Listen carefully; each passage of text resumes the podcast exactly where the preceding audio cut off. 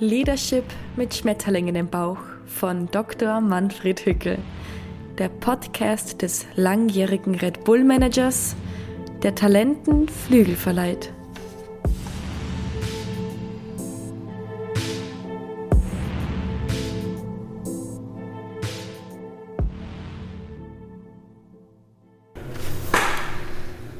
Heute geht es darum, wie man aus Präsentationen Erfahrungen machen kann, die idealerweise für Schmetterlinge im Bauch sorgen können. Und äh, für dieses Gespräch ist niemand besser geeignet als mein Freund Lukas Keller. Ähm, Lukas ist nämlich der Geschäftsführer und Co-Founder von One More Thing. Hallo Lukas. Hallo Manfred. Schön, dass du dir Zeit genommen hast. Ähm, als wir einander kennengelernt haben, lieber Lukas, warst du damals noch Mitglied der Microsoft Geschäftsleitung und du warst ein klein wenig verhaltensauffällig, ähm, weil du damals jede deiner wenigen freien Minuten genutzt hast, um irgendwo schwimmen, laufen oder Radfahren zu gehen. Du bist also ein mehrfacher Ironman-Finisher. Bist mir da ein schönes Vorbild dafür auch gewesen. Und heute ähm, leuchten deine Augen noch viel mehr, wenn man dich nach deinem Job fragt, ähm, der dich zu One More Thing geführt hat. Warum machst du One More Thing und wie kam es dazu? Ja, also nochmal vielen Dank für die Einladung, Manfred, und die Auf Verhaltensauffälligkeit, da haben wir sozusagen durch was, durchwegs was Gemeinsames, glaube ich, weil du frönst ja auch dem Triathlonsport mit, mit viel Enthusiasmus. Ähm, zum Thema One More Thing ähm, und ich werde oft gefragt, weil es ja ein bisschen eine unübliche, ein unüblicher Karrierepfad ist sozusagen. Äh, ich war fast 25 Jahre im IT-Konzernumfeld. Ich habe 1991 bei Apple begonnen, war bei Adobe Systems für Österreich verantwortlich und dann eben 15 Jahre bei Microsoft in unterschiedlichen Rollen. Ähm, lokal im Westeuropa Headquarter, durfte Bill Gates live erleben. Also sehr, sehr spannende äh, Zeit viel gelernt.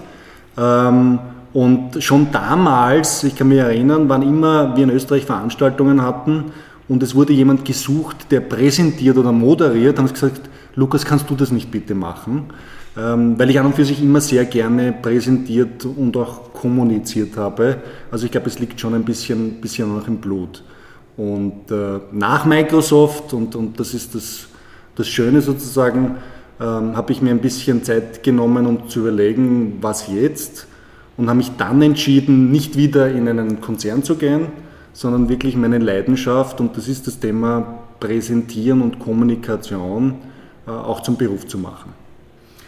Ähm, du hast in deinem Leben sicher unglaubliche Präsentationen gesehen. Du hast wahrscheinlich, so wie ich, auch immer wieder das Gefühl gehabt, das war also richtige Zeitverschwendung. Und ähm, was macht aus deiner Sicht eine richtig exzellente Präsentation aus? Also ich möchte das vielleicht, was du sagst, auch noch einmal ein bisschen mit Zahlen untermauern. Ähm, laut einer Studie werden pro Tag weltweit ca. 30 Millionen Präsentationen gehalten. 30 Millionen pro Tag. Das sind, wenn man es hochrechnet, 10 Milliarden pro Jahr. Wenn man das vielleicht vergleicht zur Anzahl von Webseiten, es gibt 10 Milliarden Präsentationen pro Jahr und eine Milliarde Webseiten zeigt, wie wichtig das Medium das Thema Präsentation ist. Businessumfeld, im privaten Umfeld, im ähm, Ausbildungsumfeld, überall wird präsentiert. Und Präsentation heißt ja nicht unbedingt, äh, wie man sich klassisch vorstellt, jemand steht auf der Bühne und präsentiert, sondern für uns ist Präsentation jegliche Art von Kommunikation, Marktauftritt. Also jemand auf der Bühne, klar, aber auch ein One-on-One in einem Salesgespräch, ein Kunde äh, mit, äh, mit einem Verkäufer beispielsweise oder äh, im Rahmen einer Pressekonferenz oder das Management, das intern die neue Strategie präsentiert ans Team. All das sind Präsentationen. Also es wird extrem viel präsentiert. Ähm, die Downside sozusagen, laut einem Wall Street Journal Studie, sind 97 Prozent dieser 10 Milliarden pro Jahr werden von den sozusagen Besuchern und Empfängern als unzufriedenstellend bewertet. Also 97 Prozent. Ich überlege gerade, ähm, bei wie vielen tausend Präsentationen ich äh, mein, mein, Publikum bisher gelangweilt habe und meinen Beitrag dazu geleistet habe. Also so was ich von dir erlebt habe, glaube ich, gehörst du zu den 3%. Das ist voll nett von dir. ähm, und äh, ich habe mich unter anderem kürzlich wieder an dich gewandt, als äh, ich selbst vor einer für mich sehr großen Präsentationsherausforderung gestanden bin. Also vielleicht noch einmal zu deiner Frage jetzt auch zurückkommend, was macht eine gute Präsentation aus? Ähm, das sind, äh, glaube ich, eine Komponente von unterschiedlichen Dingen und Elementen. Das ist sicherlich einmal, ich nenne es einmal die technische Ebene, das heißt, wie sind die Slides designmäßig gemacht, äh, wie ist die Bildsprache, welche Schrift, welche Farben. Das ist das eine Thema, das ist extrem wichtig und da sind wir sozusagen Verfechter des Zen Presentation Styles, also sehr reduzierte Slides, äh, wenig Text, äh, viel Bildsprache, weil am Ende des Tages ist für uns die Präsentation ähm, eine Unterstützung dessen, was der Speaker vorne spricht und nicht umgekehrt. Das Slide steht im Vordergrund und der Sprecher liest das ab, was am Slide steht. Das ist also nicht das, wie wir uns eine gute Präsentation vorstellen und auch nicht das Publikum. Ähm, auf der anderen Seite, glaube ich, sind es drei Elemente, die jede Präsentation besonders eindrucksvoll und spannend machen. Das ist das Thema Emotion, ganz, ganz wichtig. Ähm, die emotionale Ebene äh, ist eine, die in Präsentationen den Zusehern und Zuhörern wirklich in Erinnerung bleibt, versus Zahlen und Fakten. Die merken sich die Leute nicht. Das ist auch sozusagen neurowissenschaftlich bewiesen. Deswegen ist es so wichtig, dass man in Präsentationen auch im Businessumfeld Emotionen mit einbaut. Und das sind vor allem natürlich Geschichten und Erlebnisse die in Erinnerung bleiben und Bilder im Kopf äh, kreieren. Ähm, das Zweite ist, dem Publikum was Neues zu erzählen äh, und Inspiration über den Effekt neue Informationen, neue Insights äh, zu geben. Ähm, das wäre sozusagen das, das, das, das zweite große Thema. Und das dritte Thema wäre das Thema einprägsam. Das heißt, wie kann ich Inhalte so vermitteln, ähm, dass sie eben auch äh, wirklich gut äh, in Erinnerung bleiben. Und da gibt es sehr spannende Beispiele, ähm, zum Beispiel Bill Gates, der bei einem TED Talk äh, über das Thema, schon vor vielen Jahren über das Thema Pandemie und die Gefahr einer weltweiten Pandemie durch, durch Viren gesprochen hat und dann auf der Bühne ein, ein Glas äh, mit Moskitos geöffnet hat, die dann herausgeflogen sind. Also das sind Erlebnisse, die sind sehr einprägsam. Und wenn man solche Wow-Effekte auch noch mit dazu einbaut, dann hat man alle diese drei Elemente, also Emotion, Neues und einprägsam so vermittelt, dass es wirklich eine tolle Präsentation wird. Und genauso so einem TED Talk bin ich, Manfred, vor kurzem eingeladen worden. Und ähm, mein erster Weg war zu dir, weil du musstest mir das erstes Mal genau erklären, was es eigentlich ist, ein, ein TED Talk. Ja, also ich bin ja wirklich ein sehr großer Fan der TED Talks, schon vor unserer One More Thing Zeit.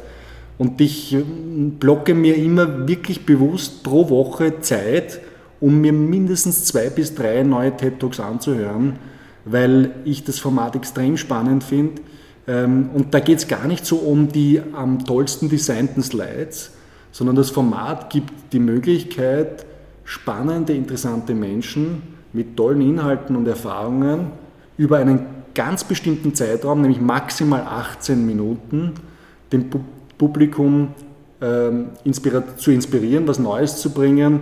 Ähm, und es ist faszinierend, wie viel tollen, teilweise komplexen Content TED Talk-Speaker in 18 Minuten dort rüberbringen. Äh, also ein, ein wirklich sehr, sehr tolles Format. Ja. Ich äh, bin sehr blauäugig an diese Aufgabe herangegangen. Sie wurde mir von äh, Leipziger Studenten von der HHL, von der Handelshochschule äh, Leipzig gestellt. Die haben den TEDx HHL Talk organisiert. Und äh, in meiner Lehrveranstaltung haben sie mich gebeten, einen Teil aus meiner Lehrveranstaltung, das nennt sich das Schmetterlingsmodell, auch Teil der ersten Episode dieses Podcasts, also diesen Teil dort zu präsentieren.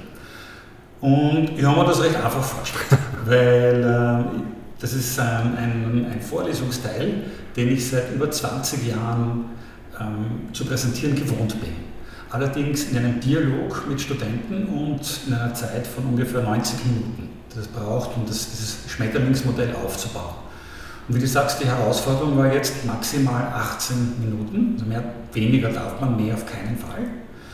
Und äh, mein erster Versuch, äh, wo ich mir gedacht habe, man, locker, Manfred schaffst schon, ein bisschen schneller wollen wir immer sein, das kriege ich hin. Mein erster Versuch, bei dem ich mich aufgenommen habe auf meinem Handy, ist so furchtbar kläglich gescheitert, ähm, dass ich äh, war zwischen Absage und ich brauche jetzt den Lukas wahrscheinlich die nächsten 14 Tage acht Stunden lang geschwantelt. Ich habe mich für dich entschieden und ähm, durfte dann zu dir in dein cooles Büro im vierten Wiener Bezirk antanzen und habe da meinen ersten Versuch von dir äh, abgeliefert. Du kannst jetzt schonungslos sagen, wie so dein erster Eindruck war, bevor ich dein Feedback bekommen habe. Nein, ich bin immer ganz ehrlich und offen. Äh, und ich muss sagen, das war wirklich ähm, sehr spannend, sehr inspirierend. Ähm, also wir sind ja mit, mit, mit meinem Partner, dem Jan, äh, gemeinsam gesessen und haben uns das angehört.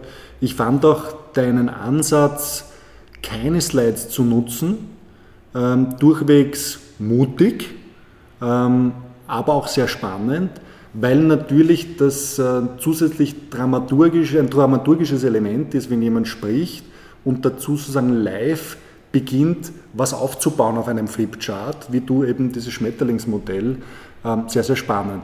Also ich durfte dir Feedback für Kleinigkeiten geben, die du meisterlich dann, wie ich sehen durfte, live äh, auch, auch umgesetzt hast.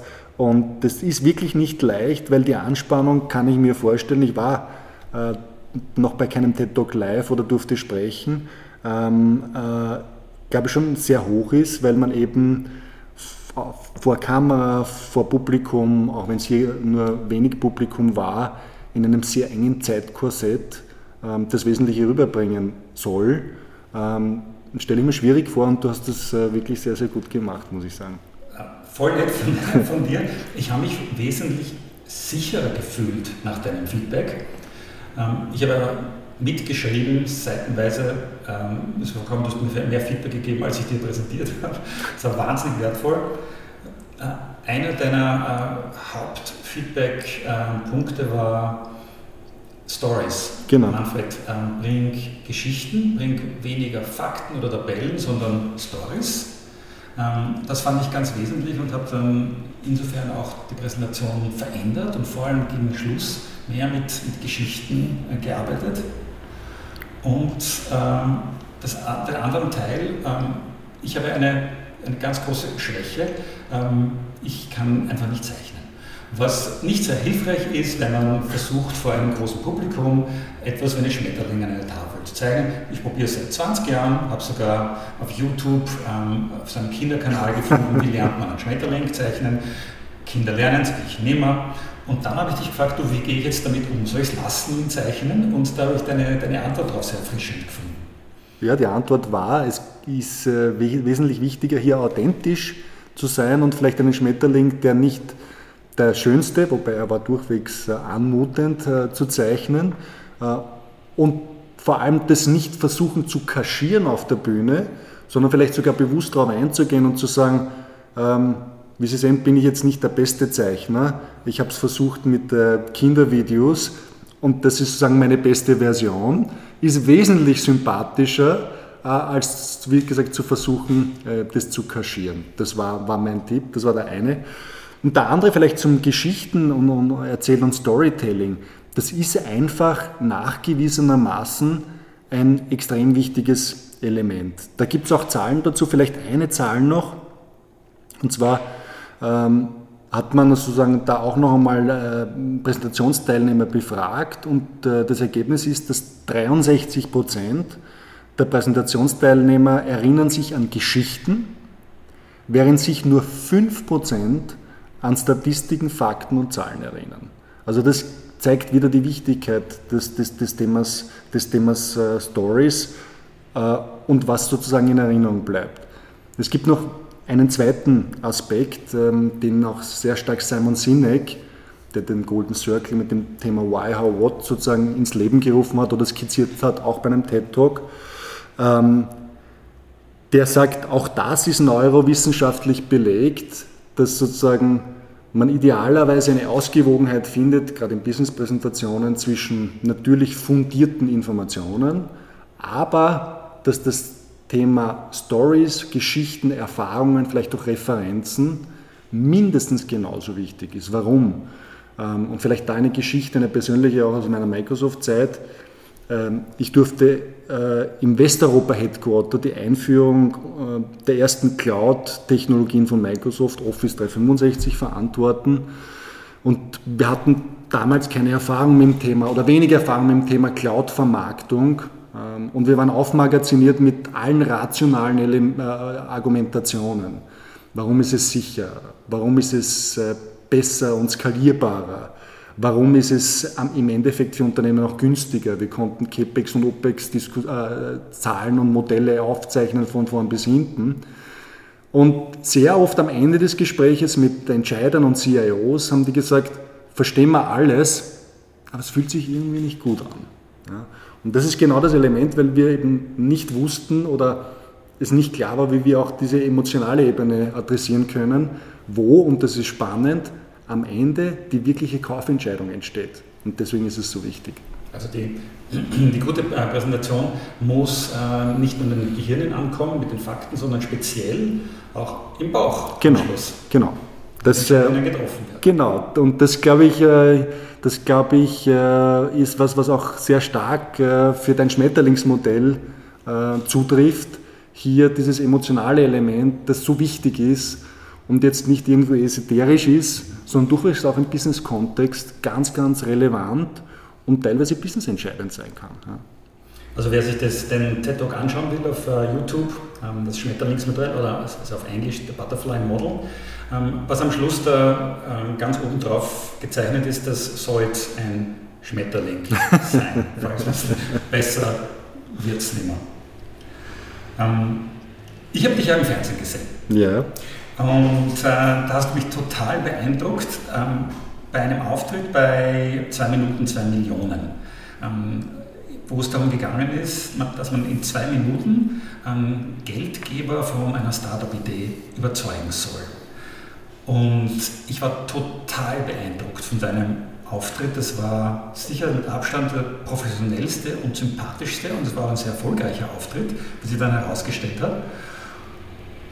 Da möchte ich von dir als Vollprofi wissen, wie hast du dich auf das vorbereitet? Ich meine, zwei Minuten ja noch einmal weniger als die 18 TED-Talk-Minuten. Da darf man wirklich keine Sekunde verlieren. Ja, das stimmt. Und, und das war schon eine ganz spezielle Erfahrung. Ich durfte schon wirklich mm, oft vor Publikum und in unterschiedlichsten Setups äh, präsentieren und, und sprechen bis, bis zu wirklich einer sehr, sehr großen Keynote, die mir persönlich in Erinnerung bleibt, auch bei Microsoft in der Hofburg vor 1000 Leuten. Äh, also wirklich große Audience. Trotzdem ist dann das Medium Fernsehen und dort aufzutreten nochmal ganz was anderes. Äh, und ich war auch nervös, muss ich sagen, ähm, weil ähm, du hast zwei Minuten, zwei Millionen erwähnt, die Show.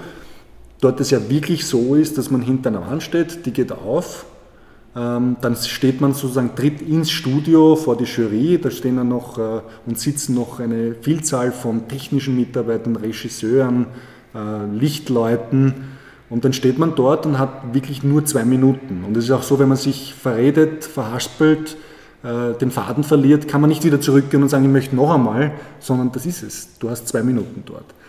Wir sind damals zu zweit aufgetreten, und haben uns sozusagen diese zwei Minuten auch noch geteilt, was nochmal komplexer ist äh, und haben wirklich wortwörtlich ganz genau vorbereitet, wer welche Message bringt, wer was sagt. Davor natürlich überlegt, welche Key Message, und in zwei Minuten kann man nur eine landen, äh, wollen wir dort sozusagen landen und wie wollen wir sozusagen den, der Jury Konfidenz geben, dass sie uns in, in uns investieren sollen. Und das in zwei Minuten äh, ist, ist wirklich, wirklich nicht einfach. Also wir haben das geprobt, ganz klar. Wir haben uns auch darauf vorbereitet, äh, anhand eines theoretischen Fragenkatalogs, was könnten dann für Fragen kommen und wer antwortet darauf von uns beiden. Ähm, das muss auch äh, spontan und schnell kommen. Und zur Vorbereitung selbst, wir haben das zigmal geprobt, auch mit Uhr natürlich, und haben dann sozusagen auch noch die Komplexität erhöht. Wir haben uns absichtlich stören lassen durch Kinder, die durch den Raum gelaufen sind. Wir haben die Musik ganz laut aufgedreht während unseres Pitches Und wir haben sogar, ich glaube, dreimal gepitcht und dabei Liegestütze gemacht, ja, um sozusagen möglichst, das möglichst kompliziert und, und, mit viel Störungen zu machen, damit wir für alle Eventualitäten sozusagen gefeit sind. Ich glaube, du hast unter anderem gelernt, wenn man ein hellblaues Hemd anhat und man keine Schweißflecken. ich kann ein hellblaues Hemd anziehen, damit genau das keine Schweißflecken. Das stimmt, das stimmt. Und es war dann auch erfolgreich, also wir, wir haben dann durchwegs auch ähm, die Jury überzeugen können oder Investoren. Ja. Ähm, wie, wie viele Stunden, glaubst du, hast du investiert für diesen äh, zwei Minuten oder ein Minuten Auftritt? Na, jetzt muss ich wirklich was gestehen und offenbaren, was ich glaube ich noch gar nie erzählt habe. Nämlich, ich war bis zwei Tage vor zwei Minuten zwei Millionen ähm, in Hawaii beim Triathlon als Zuschauer damals. War so schwer über, übernächtigt, weil es gibt ja zu Hawaii zwölf Stunden Zeitunterschied. Also in Wahrheit hatten wir genau einen Tag Zeit, um das Final vorzubereiten. Muss aber dazu sagen, wir haben vorher schon begonnen, das Skript äh, zu schreiben, äh, sicherlich Wochen davor. Aber sozusagen die finale Vorbereitung war wirklich einen Tag vorher dann. Deswegen hast du nicht geschwitzt im Filmstudio. Wahrscheinlich. wahrscheinlich. Die 40 Grad von Hawaii. Genau, wahrscheinlich. Großartig. Vielleicht, vielleicht noch eine Story dazu, wenn ich die bringen darf, weil äh, ich mich sehr stark natürlich auch jetzt im, im Coaching mit dem Thema Pitch beschäftige. Ähm, weißt du, woher das Wort Elevator Pitch kommt? Ich dachte, es hat damit zu tun, dass man dem Chef vielleicht im Aufzug begegnet und die Chance nutzt, um ihm irgendwas, äh, in eine wichtige Entscheidung abzuringen. Das stimmt grundsätzlich, aber äh, die Geschichte hat wirklich mit einem Aufzug zu tun. Und zwar ähm, ein Herr namens Elisha Otis, den man heute kennt von den Aufzügen, sieht dieses Otis-Zeichen noch, ähm, hatte folgende Idee, und zwar hat er 1854 bei der Weltausstellung in New York, wollte er demonst eindrucksvoll demonstrieren, wie seine neue Erfindung, die Sicherheitsbremse in Aufzügen funktioniert. Er hat sich selber in einen Aufzug gestellt ähm, und ließ das Seil durchschneiden, live, und hat dann sozusagen diese Bremse aktiviert, die dann funktioniert hat war natürlich ein Riesenaufschrei und ein großer Wow-Effekt und ein Schock bei den Zuschauern. Aber daher stammt der Ausdruck Elevator Pitch. Wow. Also der ist dann ähm, mit einem ein, zwei Minuten in die Tiefe gerasselt. Genau. Und ist dann Gott sei Dank stehen geblieben. Genau. Und daher kommt Elevator Pitch. Ja, so ähnlich fühlt man sich manchmal, wenn man den Chef im Aufzug Das stimmt. Ist, das grad, vielleicht geht es wahnsinnig schnell bergab. ja, das stimmt. Kann sein, ja. Aber Manfred, vielleicht die Frage auch an dich, es muss ja nicht immer der Fernsehauftritt sein, um zu pitchen. Gab es in deiner langen Karriere, in deiner beruflichen Erfahrung irgendwo einmal eine Situation eines entscheidenden Pitches? Also die, äh, mit der Frage haben mich kürzlich auch Studenten konfrontiert. Jetzt bin ich nicht ganz unvorbereitet darauf, ähm, Studenten von der WU in Wien. Und mir ist dazu jetzt nicht ein entscheidender Pitch aus meiner Zeit bei Red Bull eingefallen, sondern in einem anderen Zusammenhang. Es ging da um die Schule unserer Kinder. Also unsere Kinder gingen damals an die St. Gilgen International School in, äh, also am Wolfgangsee in der Nähe von Salzburg. Und wir als Eltern wurden informiert, dass der Eigentümer einer Investmentfirma mitten im April einfach zusperren würde. Also die. Schule zusperren würde, weil er kein Geld damit verdiente.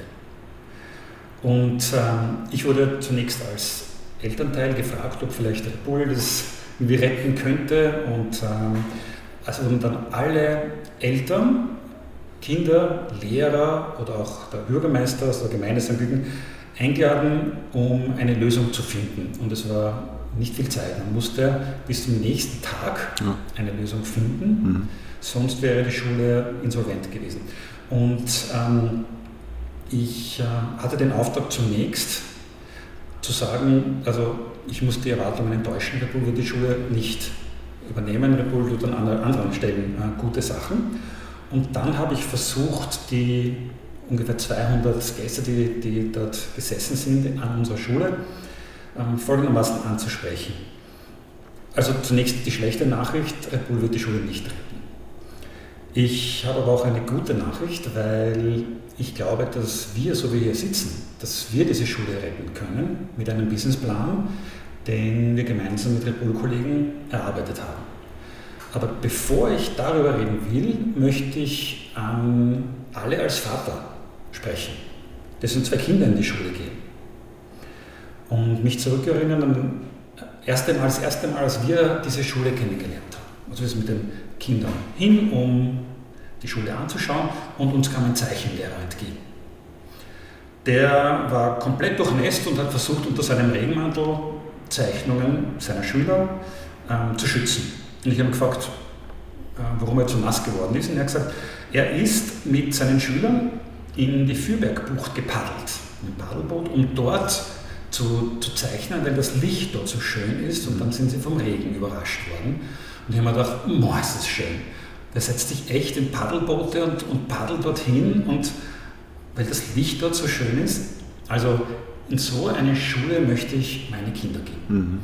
Mhm. Und so haben wir als Eltern, ich als Vater, haben mich einfach in diese Schule verliebt. Mhm. Und ich bin sicher, dass es jedem anderen hier auch so gegangen ist. Jeder hat so seinen magischen Moment gehabt, seinen St. Gilden International School Moment, wo man sich verliebt hat in diese Schule. Und jetzt stehen wir da und suchen plötzlich eine andere Schule für unsere Kinder, wenn wir Gefahr laufen, dass die zumacht. Und merken, wir finden nichts Schöneres, nichts, nichts Besseres. Und ich kann mir das einfach nicht vorstellen, dass diese schönen gusseisernen Tore, dass die nicht mehr aufgehen. Und dass man kein Kinderlachen mehr an, dieser, an diesem Ort hören, das kann ich mir nicht vorstellen. Das darf nicht sein. Und dann der Plan. Wie schaut der Plan aus? Der der Plan besteht daraus, dass wir die Schule in eine Non-Profit-Organisation umwandeln und dadurch die Schulgebühren leicht senken können, weil wir nichts mehr verdienen müssen. Und damit und auch mit einem professionellen Marketing sind wir sicher, dass wir die, äh, die Schule fast voll bekommen. Zu diesem Zeitpunkt sind nur 90 Kinder in die Schule gegangen und äh, man braucht ungefähr 200. Und der dritte Teil, der ganz wesentliche, war die Chance, die wunderschönen Schulimmobilien zu kaufen für die Schule. Also am Wolfgangsee sind sehr wertvolle Immobilien. Und zwar deswegen, weil die, Schule, die, die Miete so wahnsinnig teuer war, dass es wesentlich günstiger war, die Immobilien selbst zu kaufen und Zinsen und die Tilgungen zu zahlen. Und dafür brauchte man etwas, das genügend Familien mitmachen, ähm, die mitziehen und ähm, schließlich war ich so überzeugt davon, dass ähm, wir als Familie bereit waren, auch einen Teil von unseren Ersparnissen da hinein zu investieren und dass ich selbst für mindestens drei Jahre ehrenamtlich die Geschäftsführung übernehmen würde. Dann würde es funktionieren. So in etwa war, war die Rede, sie war auf Englisch und sie war jetzt nicht so ganz professionell, weil ich zwischendurch ehrlich gesagt mal so gestockt habe, weil so Tränen, die sind mir so im Hals so raufgestiegen beim, beim Gedanken, dass jetzt diese Schule zusperrt. Aber es, war, es hat funktioniert. Es haben sich mehr als zehn Familien bereit erklärt, noch am selben Abend da mitzuziehen und wir konnten tatsächlich Schulimmobilien kaufen und die Umwandlung ist gelungen und wir konnten ein, einem Drittel der Kinder ermöglichen, dass sie mit Stipendien diese Schule besuchen können. Und ich glaube, im Nachhinein war das meine wichtigste, zwei oder vielleicht waren es dreieinhalb Minuten ähm, Rede, die damals 2016, vor fünf Jahren, ich halten durfte. Also ich hänge an deinen Lippen und muss wirklich sagen, äh, spontan meine Frage, ob ich diese Geschichte als wirklich gute Beispielgeschichte für eigene Erfahrungen und, und, Beispiele bringen darf, weil wenn ich das jetzt sozusagen ein bisschen analysieren darf, was du, was du uns oder mir jetzt da erzählt hast, ist, was wir eigentlich unseren Kunden auch raten, nämlich bitte nicht bei einer Präsentation mit einem Teil zu beginnen, der voll von Informationen ist und vielleicht noch über mein eigenes Unternehmen erzählt, wer sind wir, wie viele Standorte, wann gegründet, wie viele Mitarbeiter. Das ist genau der falsche Weg, verliert man das Publikum. Sondern idealerweise mit einer Geschichte zu beginnen, mit einer persönlichen Erfahrung, mit einer persönlichen Geschichte. Dann zu sagen, was ist eigentlich mein Purpose, was ist mein Why, was ist mein Antrieb? In deinem Fall zu sagen, das ist so eine schöne Schule und so eine tolle Schule, dass ich meine Kinder dorthin geben möchte das ist dein Antrieb gewesen. Ja? Und dann erst zu sagen, wie können wir das realisieren und was braucht es dazu. Also eigentlich ein idealer Aufbau äh, für eine Präsentation. Gratuliere. Und es hat funktioniert. Ja, ich war äh, damals nicht professionell vorbereitet. Es war nur wirklich ehrlich von mir. Ja. Ich habe so daran geglaubt, Ja. dass das funktioniert und ähm, habe es vielleicht intuitiv auf diese Art und Weise sehr authentisch bringen, bringen können. Und ich bin einfach wahnsinnig glücklich, wenn ich jetzt sehe, dass da über 200 Kinder aus, aus 35 Ländern, vom ähm, Handwerks, äh, Handwerkerkind aus, aus dem Dorf bis zum Kind von einem Formel-1-Star, ein Kind von einem syrischen Flüchtlingscamp, neben einem äh, Kind von einem äh, Wirtschaftsboss, dass die alle zusammen da so eine Gemeinschaft bilden, ähm, bin ich äh, wahnsinnig froh dass ich, und stolz, dass ich ein Teil von dieser Gemeinschaft sein kann. Und es waren ja viele andere Eltern auch beteiligt, Ja. die auch ehrenamtlich genauso Herzblut drin Sehr schön. Ja, super, gratuliere. Ich würde aber ganz gern mit dir über das Thema, ganz, das Thema von den Businessplan-Präsentationen in Großkonzernen sprechen.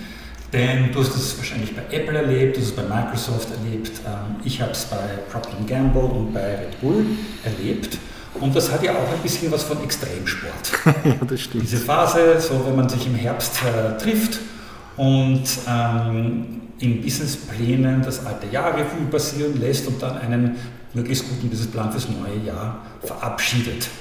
Und ähm, ich selbst habe das ein Vierteljahrhundert lang jeden Herbst erlebt, über mehrere Wochen lang und habe keine Lösung dafür, wie man diese Präsentationen von diesen 97 Prozent, die du am Anfang angesprochen hast, ähm, in Richtung der 3 Prozent, die wirklich etwas bewegen, die wirklich ein Erlebnis, das ähm, zu einem großen Erfolg führen, wie man da das, daraus machen kann.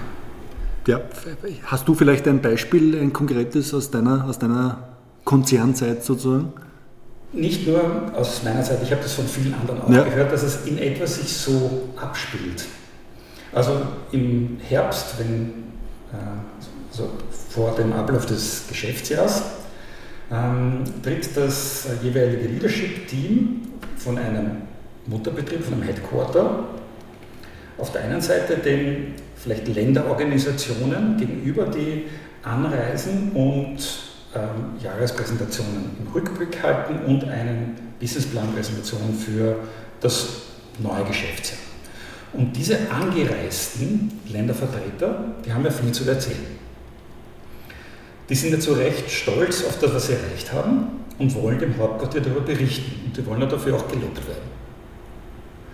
Und sie wollen mit ihrem Detailwissen brillieren und die Wachstumspläne für das neue Geschäftsjahr sollen vor Kreativität und Brillanz nur so sprühen. Und sie wollen natürlich auf die Eigenheiten ihres Landes eingehen, das einfach so anders ist als alle anderen Länder in dieser Welt. Die sind auch nur kurz da im Headquarter, vielleicht ein oder zwei Tage, bis, bevor sie wieder in ihre Flugzeuge nach Hause steigen und da wollen sie das meiste herausholen. Und demgegenüber sitzen die, also die Abteilungsleiter aus dem Hauptquartier als Publikum. Und die sitzen oft wochenlang im selben Meetingraum zusammengepfercht. In den ersten Tagen von diesen Businessplan-Sessions wird noch gescherzt. Da wird das unvermeidliche Überziehen des Zeitrahmens durch die Länderpräsentationen freundlich nachgesehen. Die sind ja auch weit angereist. Und in der Mitte ist ja so ein Schokoladeschlüssel und die wird souverän ignoriert. Und nach ein paar Wochen und Dutzenden von Businessplan-Präsentationen in den Knochen leidet diese Einstellung der Leute aus dem Hauptquartier zusehends. Zunächst wird irgendwer krank, dessen Immunsystem schon ein bisschen angeschlagen ist, schleppt sich aber natürlich trotzdem in den Meetingraum. Man kann also zuschauen, wie das Virus sich dann gemüßlich von einem zum anderen ausbreitet. Leute werden immer blasser, blasser und immer intoleranter. Ähm, manchmal ertappt man sich schon an den ersten Ge Gesichtern, dass man äh, denkt, so wie, super, jetzt überziehen die schon wieder ihre Zeit, jetzt alle erzählen dieselbe Story, ihr Land ist so einzigartig, es stimmt überhaupt nichts, ähm, die Länder sind alle gleich, warum müssen wir alles für sich neu erfinden? Und irgendwann mal ist die Verzweiflung so, so besonders groß, dass der eine oder andere über den Süßigkeiten-Teller herfällt und sich die Schokolade in den Mund stopft, ohne sie vorher komplett aus dem Papier auszuwickeln. Ich auch. Ich habe so viele Jahre den Vorsitz einer solchen alljährlichen Veranstaltung gefühlt, dass ich mich total verantwortlich für den körperlichen Verfall meiner Kolleginnen und Kollegen gefühlt habe. Also her mit der Schokolade. Ich habe es also nicht, trotz aller möglichen Briefings, Zeitbeschränkungen, ich habe es nicht hingekriegt, ähm, eine Disziplin oder eine Qualität einzufordern, die äh, diese Veranstaltung weg von einer Extremsportveranstaltung hin zu einem inspirierenden Austausch und ähm, zu der Qualität gebracht hat, die sich verdient hätte, wenn man so viel Zeit investiert. Und das ist überall so. Das habe ich von so vielen internationalen Firmen gelernt. Was kann man da, was kann man da anders machen? Ja, das ist eine wirklich sehr herausfordernde, schwierige Frage. Und äh, ich war ja auch in einem sehr großen Konzern viele Jahre und dort war es nicht äh, viel anders. Ähm, da gab es auch einmal im Jahr ein Riesenevent, wo alle Länder einzeln und dann konsolidiert ans Headquarter berichtet haben und die wieder dann ans, ans Corporate Headquarter. Ähm, ich glaube, was wichtig ist, sind einmal, ist einmal eine grundlegende Sache. Wenn man primär versucht, viele Informationen, nüchterne Zahlen und Inhalte zu transportieren, was ja in so einem Reporting-artigen Meeting die Prämisse ist, dann geht es ja weniger um Präsentieren, weil eine Präsentation lebt von neuen Ideen, lebt von Visionen, lebt von Inspiration, lebt von Emotionen und Geschichten. Das ist ja dort nicht unbedingt äh, an, an oberster Stelle. Das, wovon wir jetzt da sprechen, ist ja mehr eine Dokumentation. Ja. Viele verunglimpfen PowerPoint mit, äh, ich weiß es nicht, äh, zig Bullet Points und Numbers und möglichst kleine Schriften, damit mehr drauf geht. Äh, das ist kontraproduktiv. Ähm, wir sagen immer, wenn man die Möglichkeit hat, irgendwo über 20 Minuten, 10 Minuten eine Idee, eine Vision anzuteasern und das bleibt in Erinnerung, ist es fein. Alle anderen Details kann ich dem Kunden, dem Gegenüber in Form eines Word-Dokuments oder was auch immer ja nachschicken. Punkt 1. Punkt 2, was ich aber lernen durfte, ich war ja auch in einer Headquarter-Funktion. Das heißt, ich war in der Rolle, in damals ähm, 12, 13 Ländern mir anzuhören, einen nach dem anderen. Und ich kann nur sagen, was mir in Erinnerung geblieben ist, dann immer da besonders aufgefallen ist, war, nicht, ob der eine jetzt 0,3% in dem Bereich besser oder weniger gut war, sondern es war schon die Gabe einzelner Länder, den Rahmen zu nützen und dann aber mit einer unvorhergesehenen Einlage ähm, die besondere Aufmerksamkeit zu erregen und zu sagen, wir sind jetzt fertig, ähm, ich würde Sie noch um oder euch noch um fünf Minuten bitten, weil ich habe ein ganz persönliches Erlebnis äh, von einem Kunden aus einem Business-Moment, der einfach zeigt, dass in Österreich dies oder das so besser funktioniert. Also das schon noch immer mit einer Geschichte, mit einer persönlichen Erfahrung, mit einem Erlebnis angereichert, macht dann den Unterschied. Also ich glaube, das geschickt zu kombinieren geht schon. Und dann kann man, glaube ich, da den Unterschied machen. Also ich habe auch immer gelächzt nach den, nach den Stories, ja. welche geboten. Ja. Das merkt man sich. Genau. Das, das genau. kann man nachher weitererzählen, so in der Kaffeepause. Wie gesagt, ob das eine Land jetzt 3% oder 0,01% das wird man sich nicht merken. Aber man sagt dann, ah, die in Österreich mit der Geschichte, denen gebe ich jetzt noch extra Marketingbudget, damit sie das realisieren können. Das erzielt man durch Geschichten. Ne? Kannst du dich an eine von deinen Präsentationen erinnern, die äh, die schief gegangen ist oder wo du das Gefühl gehabt hast, na, das ist jetzt nicht so gut gelaufen? Also ich, ich, ich würde ich würd sogar grundsätzlicher sagen, und das ist auch ähm, mein Ratschlag an jemanden, der, der vor der Herausforderung steht, etwas zu präsentieren. Erstens, man sollte abseits von Tools, und ob das jetzt PowerPoint oder ein anderes Tool ist, wirklich versuchen, ähm, analog zu beginnen, Ideen zu sammeln. Ich mache das wirklich selber auch auf einzelnen Post-its, schreibe Ideen drauf. Dann ist ein Tisch voller Post-its. Dann beginne ich das zu clustern und ein bisschen zu strukturieren und daraus auch noch immer mit Post-its wirklich so ein Storyboard zu basteln und dann erst im Tool umzusetzen und nicht das Tool vorrangig zu nutzen. Das ist einmal das Erste. Und dann, muss ich sagen, hat es eigentlich immer ganz gut funktioniert. Das eine besser, das andere weniger gut, aber in Summe ist das dann meine Präsentation. Ich überlege mir Geschichten dazu, ich überlege mir persönliche Erfahrungen, meine Storyline. Wo es aus meiner Sicht nicht so gut funktioniert, ist, wenn man fixfertige, vorgegebene Präsentationen, wo der Inhalt vielleicht gar nicht unbedingt seine eigene, sein eigener Enthusiasmus und seine eigene, äh, sozusagen, sein eigenes Thema ist, das so zu präsentieren, wo alles vorgegeben ist, das würde ich sagen, hat am schlechtesten funktioniert. Also ich würde gern noch sozusagen gegen Ende unseres Gesprächs nochmal eine Lanze brechen für das Thema Storytelling, wenn das, wenn das, wenn das in Ordnung ist, und, und da auch eine Geschichte bringen dazu, die mich auch sehr inspiriert hat. Es gibt auch einen TED-Talk dazu. Und zwar gibt es äh, zwei äh, Forscher, die das Thema Storytelling auch anhand eines ganz konkreten Beispiels nochmal verifizieren wollten im Rahmen der Präsentation. Und zwar haben die eine Menge an Trödel, also alten Sachen, äh, bei eBay ersteigert. Nutzlose Dinge teilweise, Figuren und ähnliches. Ähm, und haben dafür, für diese Gegenstände, 128 ähm, Dollar ausgegeben in Summe. Dann haben sie für jeden der Gegenstände eine fiktive Geschichte erfunden, und das Ganze wieder auf eBay zum Verkauf gestellt mit einer wirklich fantastischen Geschichte, woher, wo das gefunden wurde und ausgegraben und wer das wohin im Schweiße seines Angesichts dann transportiert hat und dort ähm, für jeden dieser Gegenstände. Und wie gesagt, sie haben es für 128 Dollar eingekauft und konnten für die gleichen Gegenstände, nur weil Geschichten dazu äh, erzählt wurden, um 3600 Dollar verkaufen. Also das zeigt, was Geschichten ausmachen können. Das zeigt auch, wie gut eine Investition ist, wenn man aus einer äh, langweiligen Zahlenpräsentation mit stimmt. ja, genau. Hilfe genau. äh, daraus ein Erlebnis genau. macht. Stimmt. Ja, und damit Wert schöpft. Das genau. ist Wertschöpfung. Genau. Und ich bin nämlich sicher, die das äh, gekauft haben, die noch viel mehr Freude daran Wahrscheinlich, ja. Es sollte ein bisschen was Wahres dran sein, das ist nicht ganz schlecht. genau, sonst ist es fast Betrug. Ja. Also da muss man auch aufpassen. Das ist großartig. Ja, aber jetzt Manfred, die, die Gegenfrage sozusagen, hast du eine, eine Geschichte oder ein Erlebnis einer nicht so gut gelungenen Präsentation?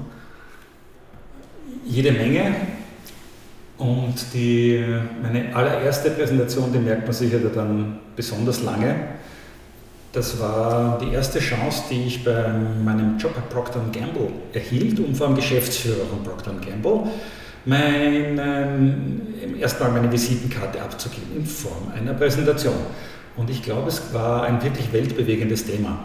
Es ging wahrscheinlich so meine 2 plus 1 gratis Aktion für Zahnbürsten. Ich war damals Produktmanager für Zahnbürsten. Und mein äh, erster Chef hat mich darauf richtig gut vorbereitet. Der wusste, wie aufregend das ist.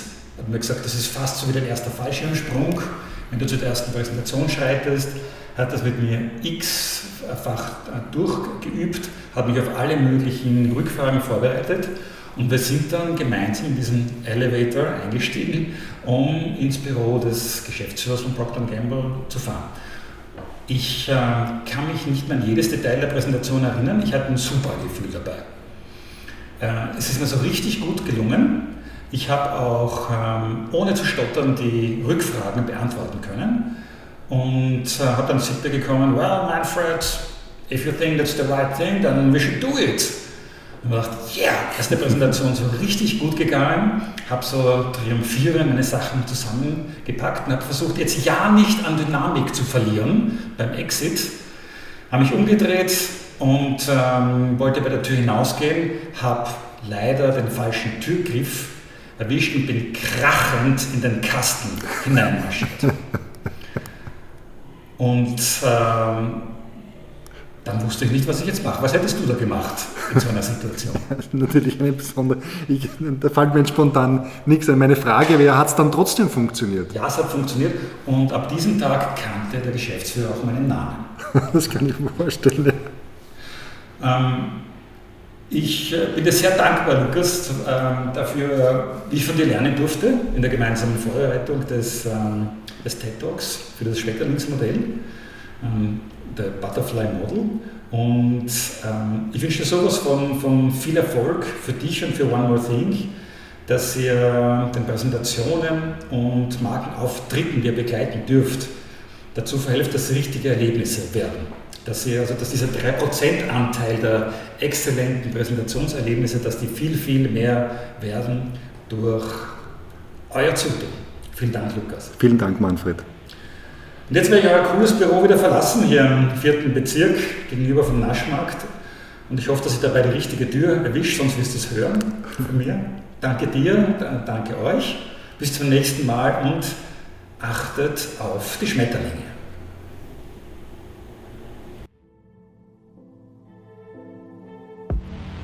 Dieser Podcast basiert auf dem Buch Nur mit Schmetterlingen im Bauch von Dr. Manfred Hückel, dessen Erscheinungstermin im Herbst 2021 geplant ist.